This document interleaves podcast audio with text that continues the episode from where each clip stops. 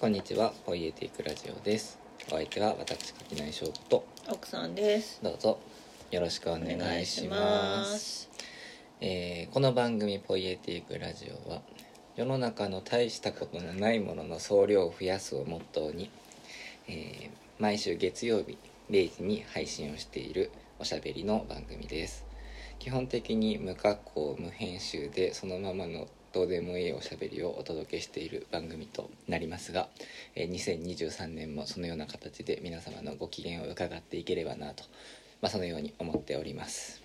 改めまして私垣内翔吾です。明けましておめでとうございます。明けましておめでとうございます。ということでね新年一発目ぐらいはポッドキャストっぽくしてみようかなって思ってキャストっぽいのそれ。番組紹介してみたよ。うんそうだね。でもなんかねいろんなね聞いてみたのよ。うんうん。いろんなポッドキャストをさ、みんなどんどん始めてるから。大変みんな面白くてね。うん。で面白いなと思いながらいろいろ聞いてるんだけど、うん。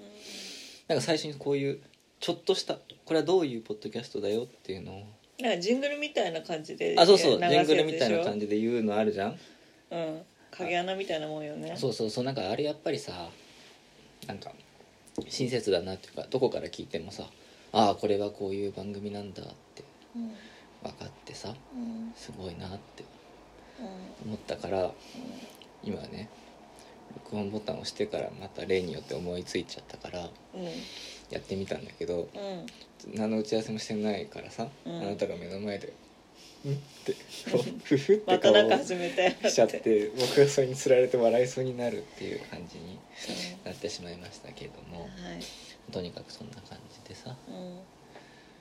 なんかねそう人のポッドキャストをね僕はいろいろ聞くんですけど奥さんあんまり聞かないじうんうんゃないかでも今日もさ今までねあ今もう2023年の元日？元旦？元旦。元旦あつうのは日が昇る時？元日？確かに。元日なんかあんまり口に出したことない言葉だね。まあ1月1日なんですけどな元旦ってなんかあれ日が昇ってくるさそうだね。な日の出みたいな時でしょきっと。うん。元日なんじゃないかな。わかんないけど。あえっ、とね、うん。元日が1月1日に1月1日の丸1日を表していて、元旦は1月1日の午前中。ああやっぱりそうなんだ。だそうで。じゃあ元日ですわはい、ね。で今までちょっとね部屋の掃除をしたりしてう過ごしていたわけですけどん。も、なんかね奥さんがさこう掃除をしながらさうん。こうイヤホンしてすごいニコニコ楽しそうになんか聞いててうん。でなんか僕はだからまたなんかこうエーステのさ関連のラジオでも聞いてるのかなと思って、うん。何気なくなんかすごい面白そうだねって何聞いてんのってうん。聞いたらさ「ポイエティックラジオだ」って言うハマってたからね。からね。なんかすごいなって思って。自分が喋ってんのをね。いやいやそうそうそうそう。いやだってやっぱり幼児はさ自分が映ってるビデオテープ永遠に見たがるうんうんうんうん。そうなんだよね。うん。あなたでもさ写真はあんまりさ好きじゃないじゃん。うん。あでもそのちっちゃいほんとちっちゃい時よあうんうんその7歳ぐらいまでかな、はいはいはい。もうちょっとかな、うん。幼稚園ぐらいまでかうん。の子ってすごい見たがる見たがるよね。うん。うん。それそれぐらいの話を。多分その頃は多分まだ写真撮られうんうんてたし、うん。なるほどね。いや僕はもうずっと好きなのよ。ああ自分がうんうんうん。写ってる写真とか動画とかうん。録音とか聞く聞いたり見たりするの。うんでずっとなんかその7歳児までのメンタリティをうん。維持してるのね。維持してるのね。うん。なんかだって普段見えないじゃん自分のそのうん確かに、姿って。うん。この。気抜いてるのとかね。そうそう鏡を見ようと思ってないから、ね、そう。だからその写真に写るよって言って写るのはあんまり確かに好きじゃないんだけどあ不意打ちで撮られてたはいはいはいはい。りする時に「えこんな顔してんだ。ーうん。こんな顔するんだ」みたいうんうん。なのが結構好きで。うんうん。なんかそれはなんかなんかだからやっぱりなんか出ちゃったもの。うんうん。見るの好きみたいなのでなんか日記とか録音も基本的にそのそのままなんかなんていう取って出し。の取って出しにしたくなるべく生うん感を出していくみたいなのはなんかそういうのもあるなっていうのはね、気抜いてる時に出ちゃってるやつはなんか愛嬌だけどじゃあこうしようっていうのと、うんうん。だから理想と現実がずれてるとん。落ち込むもんね。あそうそうそうそうそう。それはそれでまた別の技術じゃん、うん。まあ、日記とかに関してはちょっと微妙なんだよね。そのちょっとその日記はだいぶ加工を持ってるんでしょ。ぶいや加工というかだからどっちかっていうとだから本当になんかマ演スキング。演技に近い、うん。演技を自分のでビデオに撮って振り返ってるのに近い、なんかもうちょっと重心の位置こっちだったなとかもう少しこう発声ちゃんとした方が良かったなみたいなチェックの場として文字は使ってる感じはあるなっていううんのはあるけど、まあ、この録音はよりなんかそのぼーっとして口開けてる時に撮られた写真みたいな気持ちになるというそうだね。かそうそうそう。あれ意外と人の形としてるんだなってうん。みたいなうん。感じはありますけど。うん。ね。まあだからさっきも話してたけど僕たち以外誰が聞くんだっていうね、本当ね。うん、不思議なんですけど、うん。でもさっきあなたはだから掃除の時にさ聞いてたわけじゃん、ん。よかった？そういう音作業のお供に聞くの。うんうん。でもさフラットに聞けなくていいじゃん。もうだって何喋ったか知ってんだもん。そうだね。うんうん。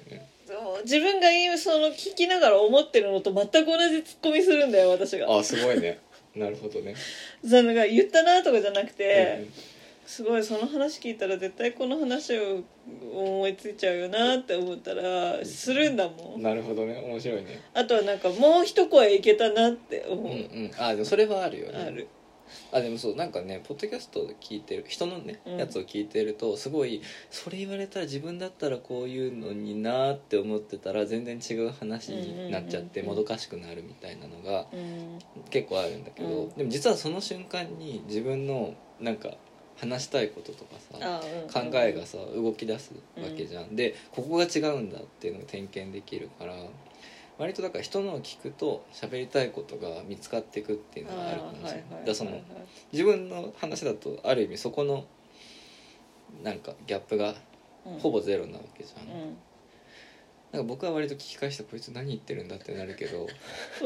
うんなるけどまあでもなんか、ね、よくわかんない例えとか。いやとかなんか自分で聞いてもこいつ今何喋ってるか分かってないんだろうなって思う瞬間が結構ある。うん。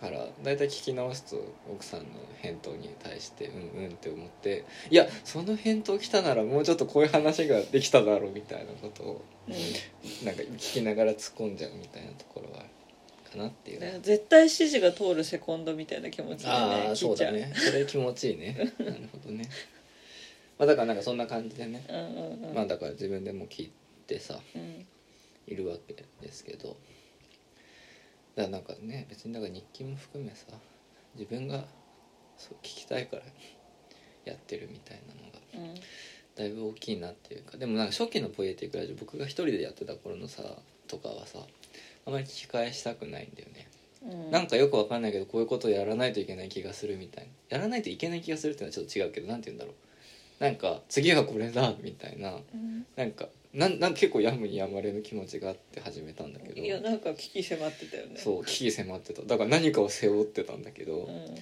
なんかそこからここまで来てよかったなっていう感じがしますわ、うん。いや何か外界とつながらないとまた潰れちゃうみたいなさすごい脅迫観念が強かったじゃん。あった。そう本当にそんな感じだった、うん。だからだなんかねやっぱりだからすごい思うのは僕の調子が悪くなるとポエテクラジオにお便りが欲しがるんだよ。そうだね。だから外界とつながりたがるんだよ、うんでも結局なんか調子いい時というか自分でも楽しく聞き返す回ってうん。大体もうなんか別にそのあなたハでもそムスターそうあなたがも一生懸命し走ってるみたいあななたもそうだしあなたじゃないこうゲストの人とでもなんかもうそこでだけ面白ければいいみたいな態度をうん。取るよなって思って。うんでもその態度だと多分なんか聞く人は大変だよなって思って今日はう最初に番組紹介をしてみたんだけどうん。だけどもう一個思うのがね人のポッドキャストを聞いてて、うん。しっかりしすぎてんだよね。しっかりしすぎてるの疲れない？なんかちゃんと聞かないといけない感じするん。ゃん。なんかちゃんと聞かないといけないものはさうんもっと面白いものたくさんあるじゃん。うん。ラジオとかさうん。テレビとかさ、うん。わざわざうん。なんかうんどこの誰とも知らない人の話をさねしっかり聞いてもなみたいなうん。気持ちがちょっとあるから。そういうなんつうの塩梅むずいよなっていううんまあ、しっかりの土俵に乗ろうとしたら構成作家に勝てるわけないじゃんそうそうそうそうそう。だからしっかりで勝つよりもなんかヘラヘラしてるので勝なんかそれ勝つ勝勝ち負けじゃないところでうん。なんか本当にだからこう居酒屋で隣の席から聞こえてくるぐらいのうん。テンションで聞くのがいいんじゃないかなっていうふうに思っていてうん。去年見見つけたポッドキャストでお気に入りだったのは令和ギャルうん。の「ティアマイ・オン・アース」かな？うん。ちょっとタイトル微妙に間違ってる気がするんだけど、うん。それは本当になんかそのメインパーソナリティ多分女？いやちょっと下かな、うん。23歳ぐらい多分下ぐらいのあの2人がなんかもともとなんか同級生だったから仲良しみたいなんだけどがもうずっとただ喋ってるだけのうん。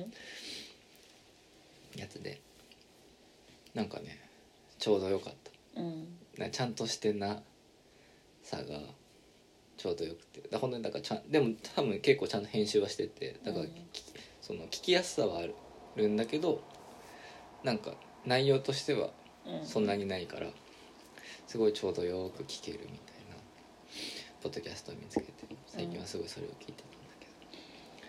なんかいいよね。なんかすごいいいんだよ。うん。なんかねなんかすごいいいんだよね。うんなんかその自分と全然違うというかなんていうのかな自分が当然知ってることを知らなかったり、うん。僕が全然知らないことを知ってたりするみたいな意味で、うん。マジでこう知らない人の会話なんだよ。うん。異文化交流そうだからそこでそうそこでそんなに引っかかんなくていいんじゃないかなっていうところで引っかかってすごいしれっと共通の了解としうんうんうん。てなんかぶっ飛ばすところがあって、うん。そのね落差にね すごいねグッときちゃうみたいなのがあるから。うん。なんかだから自分たちのねやつも聞かれてる時にそういうなんかなんでみたいなのがあったらいいよなとは思うけど多分あるでしょうねっていうところうがね、んあるなうん。というところで。毎回こうさはい。適当に喋り出してるとさうこれ話そうって言った話にどうやって持っていけばいいか分かんなくなるよね。んうんなんかほら一時期ちゃんともうテーマを決めたらズバッとそのテーマから入るみたいなやってたね。やってたやねってたね。オープニングトーク的なことはしないそうそうしないいっていう。なんかそれはそれでよかったよね。うん。っていう気もする。うんしでもなんか別にテーマなんか喋りたいことがあってやってるわけでもないから別にいいかっていう。喋りたいことがある日はそれでいいんじゃない？そうだね。そういう感じでうん。いけばいいんだねきっとね。うんはいということでこれがもうだから配信が2日でしょ？だうん。からきっともうなんかお正月うん。のねお休みになんかおせちを食べたり食べ飽きたりうん。しながらさこれを聞く人がいるかもしれないわけですよ。すごいよね。うん？いやなんかすごいよね。インターネットって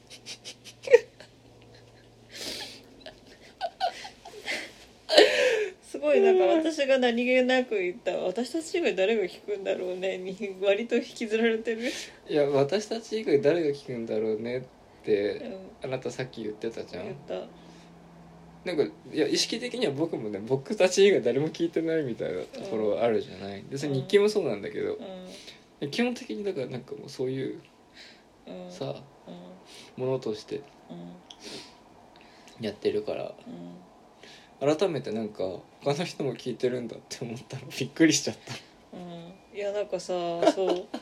全然全然知らない他者としてこれを聞いた時どう思うんだろうっていうかそれ以前に聞かなくないっていうのはまずあるんだけど、うんうん。それをね乗り越えてね、うん。聞いてる人たちはね、なんかなんだろうどんな感じ面白いですか？ね 私は面白いんだけど聞き返した時。いやでもわかる。なんかこの面白さいやいやなんか僕もねそのいやそれは自分たちが面白い人間だっていうことじゃなくて。あそうそうそうそうそうなの。なんかそこそこすごい大事絶対なんでそうなんのってなるじゃん。そうそうそうなる絶対置いてかれる瞬間があると思うの、うん。なんか面白いかなっていう。いやでもなんかとりあえずそうなんか思うのはうん。まず僕たちのさスタンスとしてさうん。僕たちめっちゃおもろいねんでと。だからこの面白さをみんなにも見せたるみたいなさ気持ちゼロじゃん。ゼロ。なんか別にそんなに別に面白くない普通だぞっていうさうん。普通っつうのも違うけどなんか別にだから何にもないわけじゃん。うん。でなんかとりあえずおしゃべりしうん。のはして、うん。なんかそれでたまたま録音した時のやつをうん。まあ、つうかまあ一応録音してる時の方がちゃんと喋るけどなんか出すっていうさ、うん。ことをしてるわけじゃん。うん。なんかなんだろうね。僕はそれがすごい面白いんだよ。自分で聞き返して。うんでなんかこんな番組他にはない。そりゃそうだ。思うわけ。でなで自分にとってこれが一番やっぱ面白いなってうん思うんだけどうん人からさしたら何て言うのそれをだからこう対外的に堂々とさこんなにこんなところがこんなふうに面白いって言えるものがないじゃんうん。だからこれをね。まあだから手前味噌みたいなもんですよあでマジで自分家そうそうの味噌とかそうそう。そうこドブロクとかね。どぶろくは作っちゃダメだけどうんうんぬか漬けとかみたいなもんだからね、っそうだね。ていう、そうなんだよ。うん。だから。みんなやればいいのにねこういうの。えじゃあなんかうん。逆にポイエティックラジオみたいなポッドキャストをうん。見つけようと思っても見つけられないんだよ。うん。結局みんな割と大みんな割とこうさ。オムラジは？オムラジはでも結構テーマとか企え画そうね。てかそのはいゲスト会が多いからね、ゲスト会は割としっかりと聞かないとなって思う。いやうんポエティックラジオと一緒じゃ確かに。一緒だわ。んゲスト来たらちゃんと知ってるじゃん、オムラジまあまあオムラジを聞いてまあでうんオムラジを聞いて、リまあこういうリスペクトのでやろうっていうのでペイティクラジオ始めてるところがあるからね、オムラジは確かにあるけど、うん、うん、それぐらい？オムラジとポイエティクラジオぐらいじゃないだから、ポッドキャスト界におけるこういうやつはあ、令和ギャルははちょっと近いちょっと近いけどなんかねやっぱお話が上手なのあああとなんかお便りとかすごいちゃんと来るのそっかうんどどうすると来るのかなねどうしたら来るんだろうね知りたいよねでもやっぱりお便りしてよかったなって送あった人あと分かったが思う分かったああとね分かった。あのね内容とかで言うとだいぶ近いんだけど、うん。あれはね20分とかで終わるの。あこの1時間とかダラダラずっと喋ってるみたいなこの強気のスタイルというか全然最後に聞かせる気ないやんみたいなこの方式がね結構ね珍しいんじゃないかしらと思うんだよねー恥ずかしくてできないよね普通。いやーほんいやでも逆にさ1時間あるっていうのが安心感のとこない？なんか20分とかで終わらせるとさ、ん。なんかちゃんとしなんていうの聞かれそうじゃん。うんうんうんうん声出す側が？出す側が。えなんていうの構えちゃうじゃんやっぱ20分でうん。パフォーマンスしなきゃって。僕らだって30分ぐらいた喋ってからようやくさまともにエンジンなってくエンジンがるからさかかるからね。えでもだってそれはさエンジンかかった後だけ出せばいいんでしょ？確かに。別に収録時間はもっと長いわけじゃん。確かに。そうだね。長いよね。えでも編集めんどくさい。取れ高とか考え。ね。編集とかしてたらだって毎週なんか出せないじゃんね。すごいよね。うん。うんいやすごいなって思ったさ。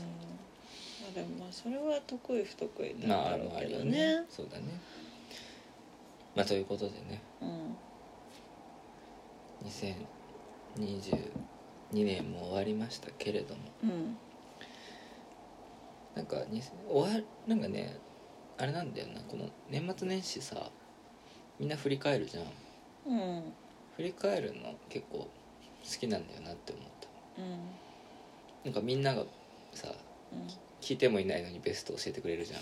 うん。あれ好きなんだよよかったね。なうん。聞聞かないでも教えてくれて。そうそうそう。優しいね。うんえでもなんか何なんだろうねあれ。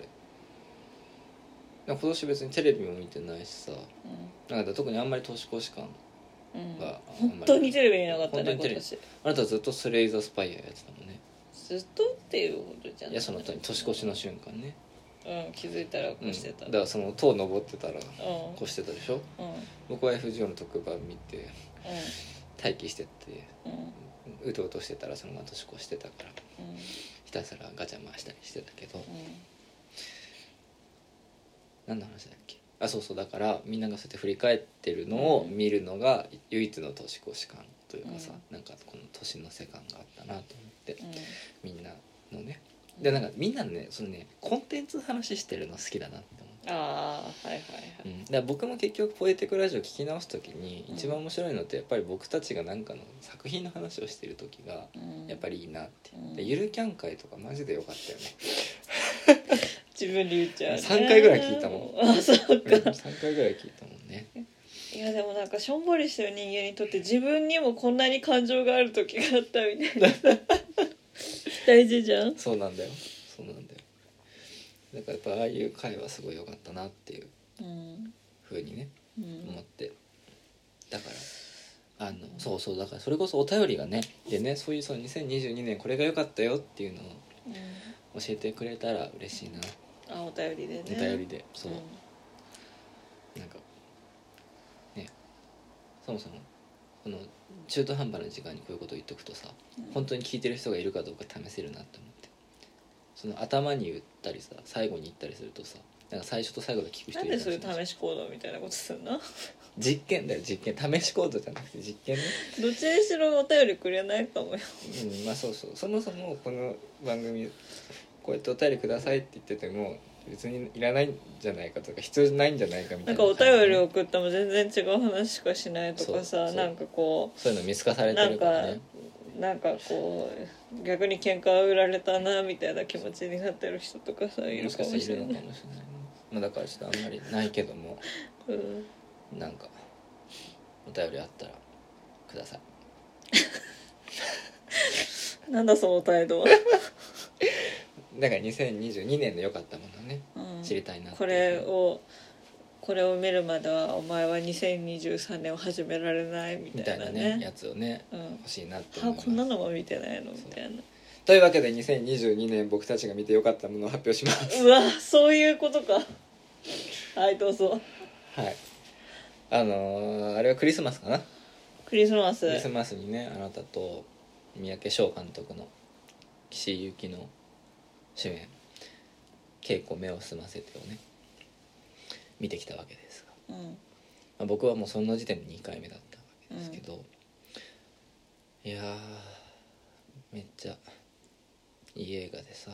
で僕はだからね三宅翔監督って名前はずっとさ聞いてたんだけど、うん。なんかおしゃれな人みたいなイメージがあって、うん。ちょっと敬遠してたのね、うん。あんあんまりそもそも邦画が好きじゃないっていうのもあるし、うんうんうんそうだね。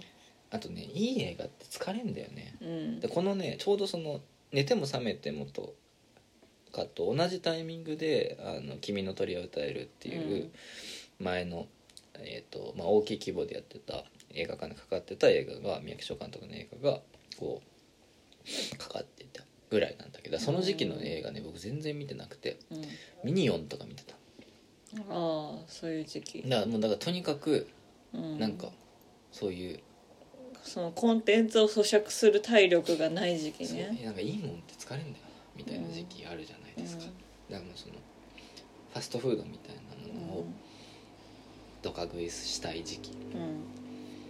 まあ、それはそれで必要だし、うん。まあ、ゾンビとかね。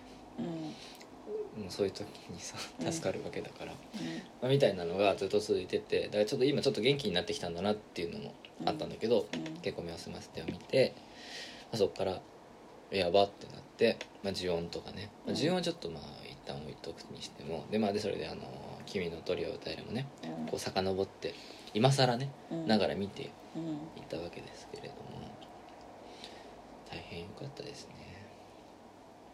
なんかすごい良かったな。なんかそう前回のさうん。年の瀬の回うんうん。の時に、あれあれを撮ってから見に行ったのかな？だかららとりあえず呪音をあなたが見てそうそうそう。でなんかそれはモヤモヤするんだって話を日してそう。だよね結構見にそう。で稽古場の話をだから来週しようみたいなことを言ってたから、うん。ちょっと一応ねうん。お話をしとこうかと思うんだけど、うん。もうね、まあまあ、結論から言うと見た方がいいうんうん。としか言えないよねいやもっと言えるなんかそのなんていうのかな。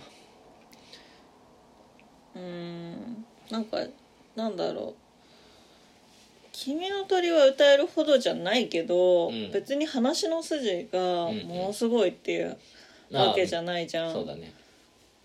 いやそのなんかまあ聴覚障害うん。のあるボクサー女性ボクサーの話でだからなんかそこに対してなんか気づきを得るみたいなものは確かにあるんだけど、うん別にそれはなんかめちゃめちゃ大事なところじゃないというかなんかまあなんかすごいまあ「君の鳥を歌える」はさまあ張り手に言ってしまえば男女の 男女の夏の夜の夢なわけじゃないですか。なんかまあ正直こう特に話の筋自体は身も蓋もないというか、それだけがすごい面白いものじゃなくて、うん。でも別にそういうしょうもないというかなんだろうな。てかなんか出来事自体がものすごく力を持ってるみたいなのってそんなに多くないわけじゃない。でもその映画の中でその人物が従前に一個人として生きてる感があるみたいなのがどっちもなんかでもすごいね説明草草とかぜ全然ないんだよね。だからそういうそのいる感。なんだからわかんない。なんかああだからすごいいい2.5次元舞台を見た時にちょっと近いかもしれない。ほうそれはなかなか。いやなんかあのその三宅翔監督作品はあの別に全然大したことない出来事で翻弄されてる感情はすごく大したことがあって、うんうんなんかそれを見てる側も揺さぶられるしでも別に話自体は大した話じゃないのよねっていうかって大した話じゃないからこそ割と自分にも引きつけて考えられ考えることができてなんかそれが自分にも分かる感情であったりシチュエーションだったりするんだけどそれはすごいこう映画としてなんだろう絵になるっていうかさ、かっこいいってわけじゃないんだけどなんかとにかく映画としてすごい絵になる表現に昇華されているのを見れるっていう体験でさ2.5って基本的にそのキャラクターものででキャラクターものってどんどんさあの過剰になってくからさ高等無形なキャラクター造形の人たちがたくさん出てきて高等無形な顛末でどうあがいてもハッピーエンドになるみたいなさことがよく繰り広げられるわけだけどだから基本的にあの共感の余地とかないわけだよ。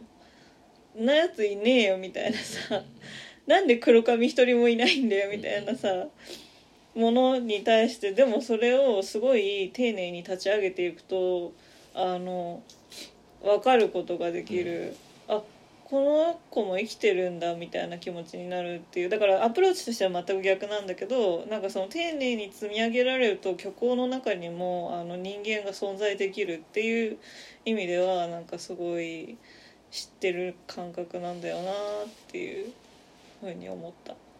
あなたはいいことを言うね。いやすごいこと言うね。いやだからなんかそれこそさやっぱりそのフィクションを見る時のうん。僕たちのさ一つのさ何が見たいかってさいるってことじゃん、うん。だからだから例えばさっきの2.5次元の話にまず一回すると鈴木宏樹うんっていう俳優がすごいのはさ荒北先輩とかさうん。その三日月宗近とかさ、うん。まあ、とにかくそういうそのあとあの三蔵法師とかね、うん。まあ、とにかくそういうそのあの二次元のキャラクター漫画のキャラクターをいかにも漫画のキャラクターを割と漫画チックに表現していくんだけど本当にそのね表情筋とそのなんていうのこう体軸のあり方がマジですごくて、うんでなんかねとにかくねよそのね明らかに日常生活にいないその所作と表情なんだけどそこに本当にその感情の機微がね現れるうん。瞬間がいくつもある俳優なんだよ。でその瞬間やっぱりあれ？荒北先輩っているんだってなる。なる。し三日月宗近は今この瞬間にこう物語を送る覚悟を決めたんだとかが分かる。うん。みたいな感じででもそのそこでやっぱりさ感動するわけじゃん。だからそれは実は物語の筋そのものに何か感動してるっていうよりもマジだうん。なんか本当にこんこのキャラクターを今この瞬間ここにいるっていうところにめちゃくちゃこうグッとくるわけじゃないですか、でなんかそれはだからその宮城翔監督の稽古もそうだし「あの君の鳥は歌えるな」の3人もそうだし、やっぱりその圧倒的にいるっていうその俳優の演技に対しての演技だっていうことはもちろん分かっているはずなんだけどいるんだと。でしかもだからそれだから嘘から出た誠というかさ本当にいるんだっていう気持ちにさせられた瞬間にやっぱりこっちは感動しちゃうわけじゃないですか。それがやっぱり共通してるっていうのはすごいいい指摘だなっていうふうに思ったのと今あなたがさっき話してたのを聞いて思い思ったというかこれそれこれそれなんだよって思ったことを言うと「君の鳥が歌える」はひと夏の、まあ、色恋のアバンチュール。そうアバンチュールの話じゃん。うん。で稽古はさっき言ったように耳の聞こえないボクサーの女性ボクサーの話。このさテーマだけ聞いてさ僕はね元気ない時の僕は絶対見ないんだよ。うん。なぜならそもそも色恋はうん。すっごい簡単に切なくなるしすごいそのロマンチックにねエモくなれるんだよ。うん。てかだエモエモにさもうねコテコテのさエモーションでさもうなんかめちゃくちゃこうさなんかデコラティブだね。なんかそうそうなんかみたいなね。爆盛りのね。そうそうそうそうみたいなさうん。ことがさできちゃうわけじゃん？うん。なんか桜の花びらがさどういう速さで落ちるとかいうことを言いながらさすごいだから叙情みたいなことになっていくわけじゃん。うん。でさ逆ですね。そのこう障害でしかもなんかそのボクシングってさ、まあ、よくこう貧困とかと結びつけられるジャンルでもあるじゃない？だからそのボクシング。でそしてさらにこう女性であるみたいなことでさ、その稽古目を澄ませてに関しても言ってしまえば余命1週間しかない。花嫁みたいななんねか花嫁の内臓を食い散らかしたいなみたいなさタイプのさもういくらでも切なくさなんかこの世界で一番切なくなんかエモーショナル今一番かわいそうなのは僕みたそいうなね。そうそうそうだどっちもさそうその恋愛に関してもさ今回のそのうん。貧困だったり障害の話に関してもさうん。なんかそういうなんていうの今この夏一番切なくかわいそうな僕みたいなエモーション映画にさうん。しやすいテーマというか、だと思っちゃうじゃん。だから実はこの両作とも設定で損してると思う。んうぐらい、でもその設定じゃないといけないんだよ。その設定じゃないといけないんだけどその設定でそのこうなんかもう設定だけで避けちゃう人こそうん。好きな映画なんだけどあーそうねそうね。そこのせなんかその色恋。障害ボクシングみたいなうん。なんかそういうところをやっぱりどうしてもさ要素としては間違っちゃいないから、そこのこう出されるのは分かるんだけどそれ出された時にいやーそういうのはちょっとって思う人こそ見てほしいなーって思う映画ででそれをだから本当にだからその話の筋とかと関係なくもういるんだっていうところがやっぱり一番一つのなんだろう骨子だし。あとやっぱりね本当なんか本当に小説みたいな映画撮る人だなって僕は思ってて、めっちゃ風景描写がうまいんいだよやすごいねあれはね。めっちゃすごい。いやでもその「君の鳥は歌える」も「稽古目を澄ませてもどっちもだマジで絵が語るからそのへ俳優の症状や所作が素晴らしいのはどちらももちろんなんだけどそれ以上にねもうなんかそのね表情とか所作が今風景と一体化してるというかさなんか全部がすげえいい風景うん。なんだよね。あれがねやっいやぱりそうだからやっぱさ稽古を目を澄ませてのさあの MVP は誇りじゃん？いやそうそうそう。あの誇りやばかったよね。そう。うん。なんかねい見た人は意味が分かるし 見てない人はマジで意味が分からないと思うんだけど、うん。あのきらめく誇りの美しさよっていう本当に。ところがね。そう。やっぱり一番うんこうおーってなったなったね。シうーン、ん、やっぱり稽古はさあれなんだよね。だフィルム撮影？うん。16ミリフィルムで撮ってるっていうのもあってとにかく光がうん、綺麗ないんだよね。だからそのまあ光を浴びてねうん。こう、ま、ジムの中を待っている埃の綺麗さもそうだしあとやっぱりあのね夜の電車ね、うんうんあのこう高架下を稽古がこうさ奥からこう歩いていく時にさ、こう上の高架をうん。電車がガーって通っていく時にさめっちゃ暴れる、うん。こう窓から漏れてる光がめっちゃ暴れてうん。あの高架下の稽古を照らしたり照らさなかったりするうん。ところの、あの光の感じとかさうん。もうだ本当になんかもうそういうこうなんかワンカットワンカットの良さに、うん。とにかくこう打ちのめされるだからなんか概念上のフランス映画みたいなさいやうんわかる感じあるじゃん。そうそうわかるわかる。そんなに見ないからわかんないけど、うんフランス映画が好きな人ってこういうところが好きなんでしょみたいな。あそうそう。なんか僕はダルデンの兄弟の映画がすごい好きなんだけど、うん。なんかねそ初めてそのダルデンの兄弟のある子供だったかなを初めて高校生ぐらいの時見た時に受けた衝撃をうん。だこれが映画だみたいなうんうん。衝撃をなんか日本のねうん。しかも北千住あたりのさうん。僕らにとってはど近所のねすごい馴染み深い風景でね風景。だ見知ってるはずの風景が見知ったままにうん。かけがえのないものに見えてくるというか映画になってるってところにすごいこうだからね感動しちゃったんだよね。なんか誰での兄弟のあのセーヌ川とかのあの辺りのやっぱりこういうところが映画なんだみたいになってたさうん。気持ちをまさかの荒川でね感じることができるなんてみたいうん。なのもあって。いやすげえよかった。えでもだから全然うまくね伝えられないのはやっぱりだからそのあのね物語の構造とか登場人物のその心情とかの話をうん。したところでつまんないんだよ。だって絵が圧倒的に面白くて、うん。でそれこそ絵絵を見るものなんだっていうのをめちゃくちゃこはっきりと打ち出している作品を撮るから、ん。なんかその作品に対して稽古がこういう風になっててこうだと思いましたとか言ってもさ、うん。なんかなんかマジで時間芸術だったね。いやそうそう。だからうん。ちょっと前の回でさ情報と体験の話をしてたじゃん、うん。それで本当に情報を抽出してもしょうがない。マジしょうがない。体験の体験なんだよっていううんのがねうん。あるから。でもなんかだだからあんまり喋れることないかなって思ったけど今、うん。さっきのあなたの2.5次元との重ね方は、うん。おおって思ったね。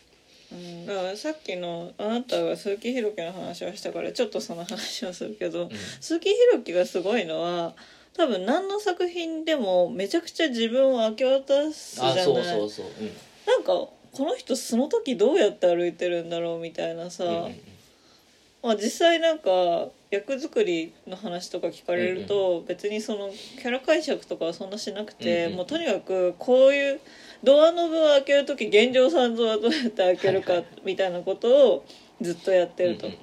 でそれでもう体にインストールそういう所作、そのキャラクターがしそうな所作をインストールした状態で本読みするとなんか分かるようになるみたいな話をよくしててなんかなんだろうね。なんかみんなが真似できるようなやつじゃないんだよね,、うん鈴木宏樹がやってる芝居って。ああでもそっか。なるほどね、んん。そう。でだから本当に体に出るっていうのは分かりやすいし、だからあの日常生活にいないだろその体の使い方するやつっていうキャラこそ輝くのは、うん。だから荒北先輩のさそれどこに力入れて歩いてんのみたいな感じとか三日月のちょっと浮いてますみたいうんうんうなん。そうちょっと重心高めなそうそうそう感じとかが映えるのは多分そういうことなんだけど、だからあの人体に対対してそんなに解像度が高くない人間が見ても異様な振る舞いってわかるから、でえーっとそれはそれでね一個ね極致だと思うんだけど、うん。もう一個あるのは松崎文也という演出家が私はすごい好きなのはあのエステのシリーズの演出をしている、うん。あの人は多分あのなんだろうねキャストもすごい大事にするだからなんかキャラクターもそうだしキャストのことをお客さんが好きになって帰って行ってほしいみたいなことをよく言うけどでだからそのさ映画館にさあの三宅監督と岸井ゆきののインタビュー、うんうんうん。対談インタビューがさ、うん貼ってあってさで3ヶ月間ボクシングジムうんうん。通って一緒にそう一緒に通ねってみたいな。監督とね一緒にねだからなんかその時になんか、まあ、役とか以前にボクシングってこういうことなんだねみたいな話をしてて、だその3ヶ月があったからあの台本読んだ時になんかあ私だってなったみたいな、だからなんか全然思ってないことをやらなきゃいけないシーンが一個もなかったって言ってたのが多分その松崎さんがやってるのも多分そういうことなんだろうなみたいなだから絶対違うんだけどこの現実に満開カンパニーはないから満開カンパニーに入った生活を想像することしかできないんだけどまるでその稽古場が満開カンパニーであるかのように稽古場を作ることで役者がそのキャラ解釈をすんなりできるようにする。うん。みたいなことをしてる人なんだろうなと思って、だからその役者がナチュラルに自分の持ち味を出しつつ役そのシーンで出したいことを表現できるみたいなやり方がすごい松崎さんに近いのかなっていう。でだからその役者がすごい鈴木宏樹がすごいは鈴木宏樹がすごい止まりなんだけど、うんうそういう演出とか監督とかがなんかそういう場所を作れる人だと、なんかみんな輝けるからいいよねいやそう。っていうそうそう。いやでも本当にでも石井ゆのはすごかった。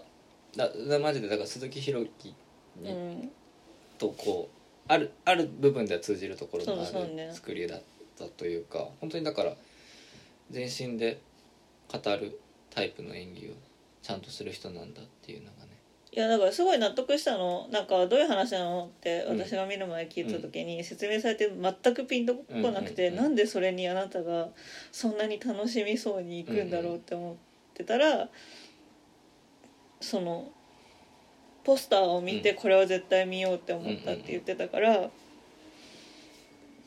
やなんか絵でしかさキャッチされないじゃんあんなもんさ。よ。そうなんだよ だからああそういうことかとうん、思って、でだから本当にだからそのねなんかその文字情報で受け取ることができる何かでいやそれは別に見に行かなくていいかなって思ってる人がいてその人が万が一これを聞いてたら、絶対あなたのための映画だから見に行ってほしいって思うんだよね、うん。あ本当に。うん。うんなんいや本当に。だ君の鳥を歌えるもあの時見に行っときゃよかったなって今思うもんねやっぱり。こんなにすごかったんだって。いううん。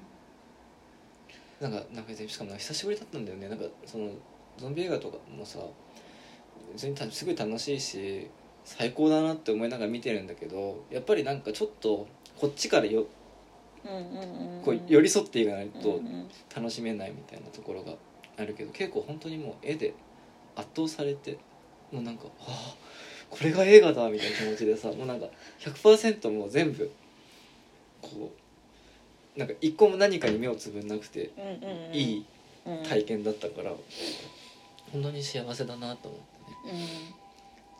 うん。あの「君の鳥を歌える」も含めね。なんかここでここで次のなんかもうかなんかもうこの辺でこのカットをおしまいにしてほしいなっていうところでちゃんとこう次に移って、うんうんうん。しかも移った先でさ毎回ちょっとびっくりするんだよね、うん。ここでこの絵に今度移るんだみたいなところがあったりとかあともうねあの両作ともラストのねもうここで切るしかないだろうってところでこうプツッと終わったりとかっていう、うん。なんかもうねなんか何もかもが気持ちよくてね。うん。でしかもその気持ちよさが全くそのなんていうのかな自分の思い通りにいくんじゃなくてずっと驚きがある。うん。あんな静かな映画なのにずっと驚いてるっていうところがね、本当にいやめっちゃいいなと思って。いや本当にねなんかよくできてるよね。なんかすごい説明少ないけどさ、うん。全然わかるじゃん。全然ないのにね、うん。うん。見習いたいよね。うん本当に。いや本当にすごかったな。めっちゃめっちゃ好き。だな。ちょっと本当になんかもしかしたらもう一回ぐらい見に行っちゃうかもぐらい。思うぐらい好きな映画でしたねっていう、うん。で「君の鳥を歌える」もね配信で今もう見れるから、うんあっちもねとても良かっうんね。た3人とも良かったね。そうね。うん。三人ともよかっそう。江本佑たうん。と染谷翔太とうん。石橋静香。うん。のこの3人が。山本愛さんがね僕個人として山本愛さんだっけ？名前間違ってるかもしれないけど。あああの子ね。書店の同僚はいはいはいはいい。いやもうマジでやばかった。ねあ狂っあれはマジでやばかった。なんかすごかった。童貞を殺す。いや本当に童貞を殺す。てかなんか人をそういうこう初心に戻す。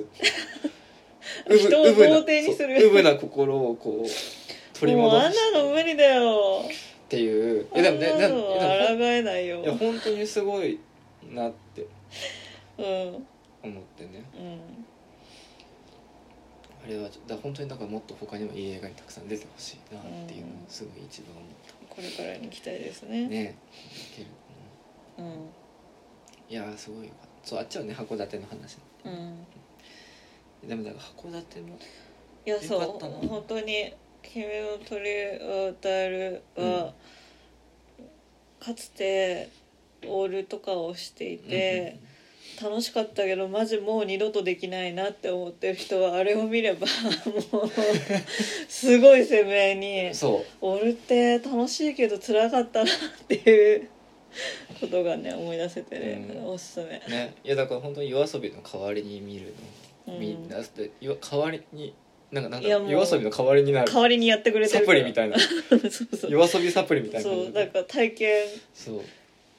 本当に見てるとあのなんかあの始発のさいやもうさ冷たい空気のそう。思い出せる。あの学生時代にさ、お芝居の打ち上げが大体うんうん。5時まででさ、うん。こうなんか一芸もうしばらくダラダラしてるともう一芸に行く人とかがさ、通ってくそうだね。ような中でさこうめっちゃ限界になりながら弥生県に転がり込んでうんうん。定食食べて解散してたことがあるじゃないですかありますね。私たち。はい。もう弥生県口の中が弥生県だってなったよね、いや本当にすごいんだよね。そう。うん。でもやっぱりだから本当にさっきあなたのね今拾えなかった、うん。ちょっとなんだろうな。今の朝帰りの話を一回切ってさっきのあなたが話してた内容で拾いきれなかったところに戻すけど松崎さんの話してたじゃん、うんうんそのなんなんか芝居における演出って何やってんのみたいなところとかさ映画監督って何やってんのみたいなのってさ見えづらいうん。じゃない？でしかもその宮城監督は何かのインタビューでだなんかその呪音の時だ。呪音のね、時のインタ呪音がすごいわよく分かんなかったんで僕は。どうしていいか。この2つがめっちゃ良かったのに呪音どういう気持ちで見ればいいかわかんい。や別に嫌な気持ちになる映画として見ればいいんだけど何が言いたいかすごいめっちゃ職人だったの。撮り方が。だからマジで2.5次元舞台の多くの人がやるその手堅く原作をまとめてパッケージしてなんか映えるところでプロジェ打ってシャンシャンにしましたみたいななんか割とそういうこうやつだったんだよ、言ってしまえば、うんだからそだからすごいそういう意味でも2.5次元っぽかったんだけど、うん。その時になんかだからインタビューでも三宅さんがどジオントールってどういうことなのかと思ってたらなんかすごい手堅いものが出来上がってびっくりしましたみたいなインタビューあに対してでもなんか作家性監督の作家性って何なんですかねっていうの答えてたんだよ。でなんかそれこそ光がいいねって言われたらそれは照明さんとか撮影さんの凄さだしなんか音がいいねって言われたらそれは音響さんの良さだしだからなんかその全てのスタッフワークを自分の手柄のように考えることだけはしたくないみたいな話をしてて自分がやってるのは淡々ともうなんか段取りうん。と準備なんだみたいなことそこで答えてるわけだよなんかとがきにただ「倒れる」とだけ書いてある時にその倒れ方をなんかずっと床に倒れてるとじっとしてるの大変だからソファーに倒れるみたいなところで動線を組んでいきましたみたいなでそこはそのソファーに倒れるっていうのを決めてそこにどういうふうに倒れるかをなんとなくこう段取りするところが僕の仕事で。まあだからそういうことですよみたいなことをなんか言ってたんだよ、うんなんかそれだからすごいえその演劇の演出のさなんかそのどどの辺りの位置にそういるとうんすごいこう見栄えが良くてとかさその位置関係として不自然じゃなくてその後の出発見の処理まで綺麗にいきますよみたいなのを決めていったりとかなんかそういう仕事とさやっぱりこう似ているところがあるじゃない？でなんかでもそれなんだよなというかななんかだからすごい丁寧に準備してる絵な感じはすごいするじゃない。その電車のシーンとかも明らかにさだからそのこのタイミングで電車が来るみたいな時間をちゃんとうん。ロケハンして今歩いてきてくださいって言って歩いてくるとこういいタイミングでガッて入ってくるみたいなのとかさ。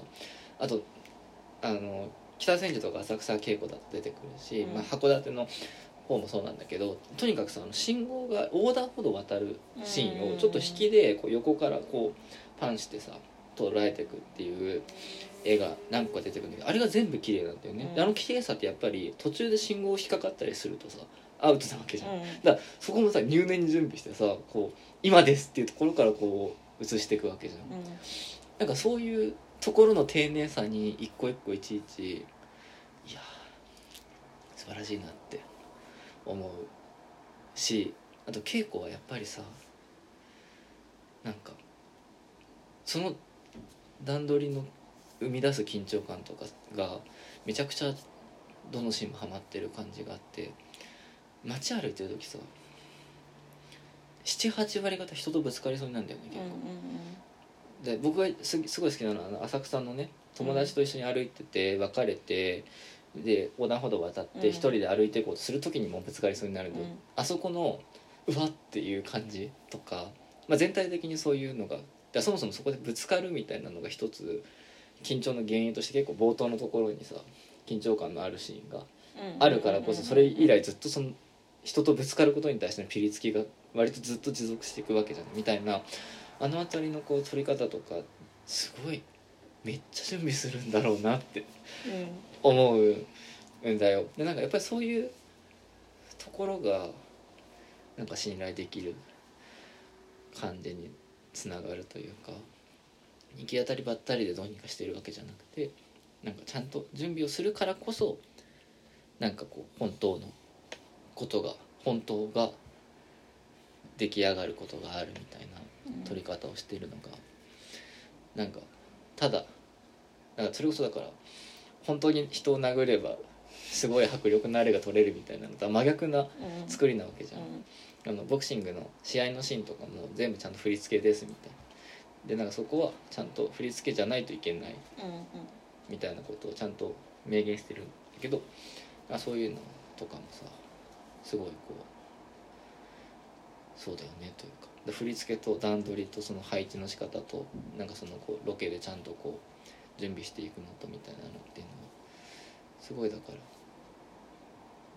だろうなし丁寧な仕事だよね。でなんかやっぱりその丁寧さがちゃんとそのなんかあらいろんなワンダーをそれぞれにこう作り出していくっていうところがやっぱりすごいなって思うしやっぱり僕もその演出家の松崎さんのお仕事はすごいこう信頼していますけどだからやっぱりそれもやっぱりそういう丁寧さから来るよなというかなんかおざなりになってるところが全然ないというかそれこそさっきは僕プロジェの話をしたけどプロジェをあんまり使わないのもやっぱり丁寧さの表れようなというかそれこそ映画だったり演劇っていうフォーマットをちゃんと信頼しててちゃんと好きでだからこの舞台でしかできないことをやるんだとか映像でしかできないことをやるんだっていうのをまず第一に考えた上でじゃあ映像や演劇においてのワンダーっていうのはどういうふうにできるんだろうってところからちゃんと丁寧にそれこそ地味な動線の設計とか段取りをこう組んでいくっていうだそれが演出とか監督の仕事よなみたいなことをさっきあなたが松崎さんの名前を出した時に割とこうそこもなって思って腑に落ちたからう受けたいなって思ってたのが今喋ったよ。そうなんか目立つところで言うとまあその秋田で太一と海が海で写真撮ってるシーンはマジで海に行って撮ってる、うんまあ、そんなの合成でできるんだけど海に行って撮ってるし春組はみんなで寝るシーンがあるからちゃんと合宿やったし、夏組はみんなで花火やってるしでもあとその本田レオのおじいちゃんの役の声は本田レオの師匠の人にあのお願いして声出してもらったりとか、まあ秋組でその左京さんの組の組長の声があの本当に中の人の藤田玲があの画廊でお世話になった人に声やってもらってあのこの間はもう出演もうん。しましたけどとかでだからなんかそれってなんかちょっとオタクへのサービスかなみたいな気持ちがねやましい気持ちがね、うん。あるけど話を聞いてると本当に役者としてはそれのおかげですごく、ん。あのなんだろう見れなかった景色が見れたというか、なんか本当にお世話になってる人がその役を受けてくれたことうんうん。からもう全部始まってて。でだからそれに応えたくて頑張れるみたいなのがちゃんとあるからなんかすごい愛情って思う。うんそうなんですよなんか半分以上エステの話になってきちゃったけどうん。そういうねうん。感じでう非常に良かったですよっていう、んうん。いやでもやっぱりそのさ愛情って言ったけどさ、うん。愛情によって成り立ってる虚構なんだっていうことあうん。客はわかるよっていう。あそうだね。うん。いいこと言うね。そう。やっぱりなんかお客さんを信用していない作品が好きじゃないから、うんうんでプロジェが嫌いなのも森っつってても森見えてないだろうから森打ってあげんねみたいな感じで森の映像出されると「は?」みたいな。落ち葉を踏みしめてくれれば森だなって思いますけど、うん。踏みしめないプロジェ打っててなんで踏みしめてないの？うんみたいなさ、のあるじゃん。ね。すっごいずさんだなって思うんですけど、うん。ああいうの。演技でそれ見せりゃいいじゃんって話なんだなんかお客さんが分かんないから背景打ってるんじゃなくて君たちが森って言われて森に入ったらどういう行動をするかを想像した上で演技ができないから森の背景打ってるって言われた方がまだ分かるわみたいな、でも背景森なのに森の所作になってないのおかしいじゃんみたいなさ。そうなんだよね。感じあるまああじゃないですか。そうなんですよだからなんか説明だからその「君の鳥を与える」ってすっごい説明少ないというかさその恋愛におけるさもう3つぐらいしかフェーズないよねみたいな、うんうんうんこうボーイとガールがミーツして、ちょっとあの付き合う前のイチャイチャうんうん。気分があってやることやってなんかしっぽりしてるみたいな、うんうんぶっちゃけそんだけなんだから、うん。15分でいいよね、うん。みたいなさ。あのスピード感いいよね。いいよね。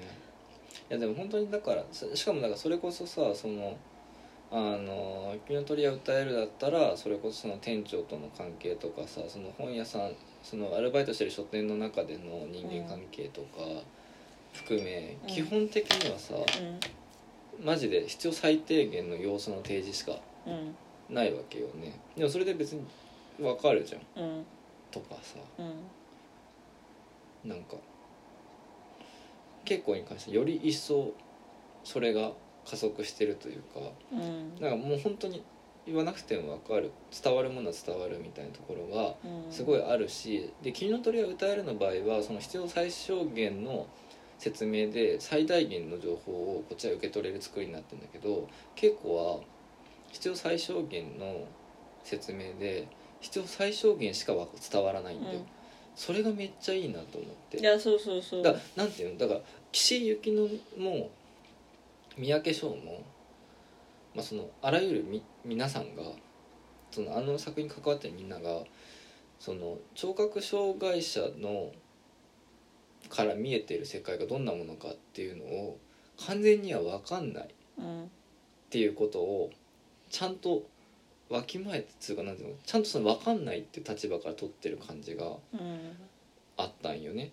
うん。でなんかそれは別にそれはその別に障害の有無関係なくそもそも人と人って分かんないよねっていう距離にカメラがあるんだよ。うん。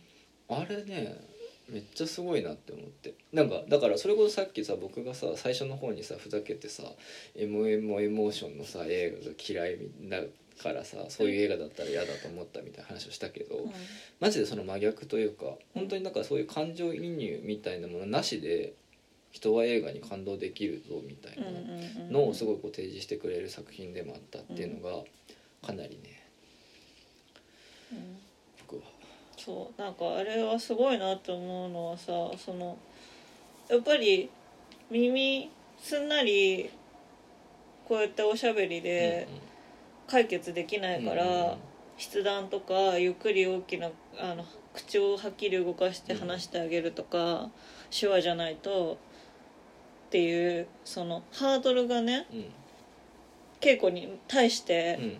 みんな感じうて、んそれを超えてきてくれたり超えてくれなかったりするんだけど、別にあの健常者のね他の皆さん同士のねコミュニケーションもね全然なんかだから見えるハードル、うんうん。あの可視化される意識に上るハードルがないだけで、うん全然みんなそのまあいいやこれぐらいだでっていううんうん。うんコミュニケーションをしていて。だから全部をみんなが言って全部みんな分かり合えてるわけじゃなくてなんか言わないことってたくさんあるから、だなんか稽古はなんかその聞こえなかったり不愛想なせいでみんながなんかこう腫れ物みたいに扱ってきてるような気がしたりなんかこうなんかもうあーまあいいやってされちゃうみたいなことに怒りを抱えてる雰囲気になるけど別にみんなそれをやられてそれに対してそれぞれモヤモヤしてるっていうのがなんか際立つのがすごいうん、良かったね。すごいよかったよね。そうなんだよ。よかった。いや結構マジでもう一回見ちゃうんじゃないか？うん。でもなんかそう三浦友和がねうん、もうよかっ良かったたね。ね。ジムのね会長役友和のねインタビューのシーンね。マジでいいんだよ。すごいそれっぽいよね。うんすごい。うんあ本当にそれこそいるっていう感じが うん、するしさ。いやめっちゃいいんだよ。あのコーチがさ一緒に隣でお茶出してるじゃん、あのコーチと二人でこう結構のさ才能があったからやっぱりプロになれたんですかねみたいな聞かれた時のさあの二人の反応の仕方ね。うん、うん、あれとかもね素晴らしいよね。うん。っていうのとかね、うん。これなんかいいいいシーンばっかなんか好きなシーンを上げていくと多分全部喋っちゃうんだよな。っていううんものですから、ぜひね新年一発目の映画にぜひどうでしょうかと。どうでしょうか。いうところかうん、寒い時期に見た方がいいと思う。な、ああそうだね。そう映画館かかってるのがそもそもうんいつまでっていうのもあるけど、うんすごい寒そうだよね。すごい寒そうだよね、うん。うん。痛そうだしねやっぱりなんか。そうね、すごいだそれも含めて。よかったね。いや本当よかったね2022年のおすすめ映画。うん。そう。でもなんか2022年なんか久々に結構たくさん映画を見たうん。気がするようん。見れてないのも多いけど、うん、からなんか。ゾンビ津波とかね。想像の津波とかね。いやまあ真面目な話をするとあのフレンチディスパッチとかね、うんうん。そう映画館も結構行ったよね。そうそうそうそう。うん。で映画館に行ったやつが割とね全部いい映画だったな。っていう感じがするから、よかったなってうんいやでも本当に。いや稽古よかったなんかさ本当にだから稽古はめっちゃ僕は特に2回目見た時なんか5回ぐらいべちょべちょになってすごい隣のあなたが気散ってないといいなって思いながらぐちゅぐちゅして話してたんだけどなんかこれは別にそのなんか本当になんか物語情報で泣いてないんだよ。なんかうんいいかにも泣かせますみたいなところで泣いてるわけじゃなくてさっき言ったそのジムのインタビューのシーンとか、なんかねその三浦友和とあの稽古がだ会長と稽古がうん。横並びになってか、うん。鏡の前にいるシーンとかあの靴脱ぎ場のところで横並びになってるところとかなんかとにかくなんかね絵絵絵で絵で泣いちゃうんだよ。M0 暗転だけでだみたいなやつそうだ本当になんかそれはだからもうなんかそういうなんかかわいそうとかさなんか感動したとかさ、まあ、感動したはあってんのか、まあ、なんかそのなんていうのな何かしらの情動にうん。基づいた涙じゃないんだよね、うん。なんかもう本当にその圧倒というかさこんなこんな映画っていうのでこうわーってなっちゃうみたいなのがね、うん。うんやっぱりなんかすごいなって。すごいね。うん。いやそれは今あなたの感受性というか私にない期間があなたに備わってる何の意味のすごい絵なんだけど。そっか。うん。でもあれじゃない？んだ劇場で M0 暗転で泣いちゃうのとかいやそうだからあの演劇に関しては多分私はうんうん。あるんだけどうん。映画のそのシーンがの美しさで泣くまでの連動がまだないな。いやでも多分あなたも2回見たらあの誇りで泣いちゃうと思誇りで泣いちゃうかな。うん。う、うん。うん、いやいい映画だな。今日も1時間以上喋ってね、うん。気負わずに聞いてもらえる長さになったんじゃないなったんじゃないですかね。長い方が気負うでしょ。いやいやいやいやいやいやいやいやいやあの録音する側が20分とかだと聞いてもらえちゃうと思って気を負うっていう話をしてたから聞く側は。1時間半の方がもちろん気を負うよ、うん。でもそれで気を負うってことは聞くハードルがめっちゃあるからあ僕らの方は別にあ歩み寄ってくれる人しか気気負わず喋ってるぞっていうさそうだね。ことですよ。20分でパフォーマンスしなきゃとか言われてもね。ねいやでもあなたラジオ出た時はすごいよかった。すごいもう面積だったじ そんなにバカにしてんの？ゃ んしてないしてない。でもラジオはねあれだよね。その人数多いしね。いやあの渋谷のラジオ出た時。ああ確かに。あすごいなんか初めてとは思えない優等生的なまとまりの良さ。でもあれは実はさりげなく武田さんがすごいんじゃない？いやまあそれはそう。うんすごいこ一見適当そうに見えてガードレールを。そう一見適当そうに見えてすごいちゃんとこううん。う誘導してくれるかあらね、のね。うん。すごいなって思います、うん。っていう感じでね。はい。今年もまたいろいろいい作品に出会えるといいですね。いいですね。来週は入間くんの話かな。いあそうなの？やわかんない。なんかこう作品の話をねね。やっぱりした方が楽しいし聞き直しても楽しいなっていうのがさなんか一応じゃあまあさ未来の自分へのプレゼントね。そうそうだから来週は参りました入間くんの話。うん。かな、いやわかんない。ちょっとさすがにあのなんていうのまた違うこと言うかもしれないけど、うん。今ね話せるとしたらそうこうじゃない、だちびちびコンテンツ地獄やる。あそうそうそうそう。もう一応毎週もこんなるべくコンテンツがある時はコンテンツの話をした方がいいんじゃないかっていう気もするからね。そうね。うん、だからそうだね。うん。他なんか見てたっけ？まあイルマくんだな。うん。まあもうね今期のアニメはもう終わりつつある。うん。7日ぐらいまでなのかな、かな？そうだね終わった話をしてもいいですけどうん。まあ今やってるものを応援してった方がね。応援してった方がねいいかなっていううん。ところもあるから。うん。ということではい。はい今週はこのぐらいにいたしましょう、はい。えーポエティックラジオお相手は私垣内翔吾と奥さんでした。どうもありがとうございました。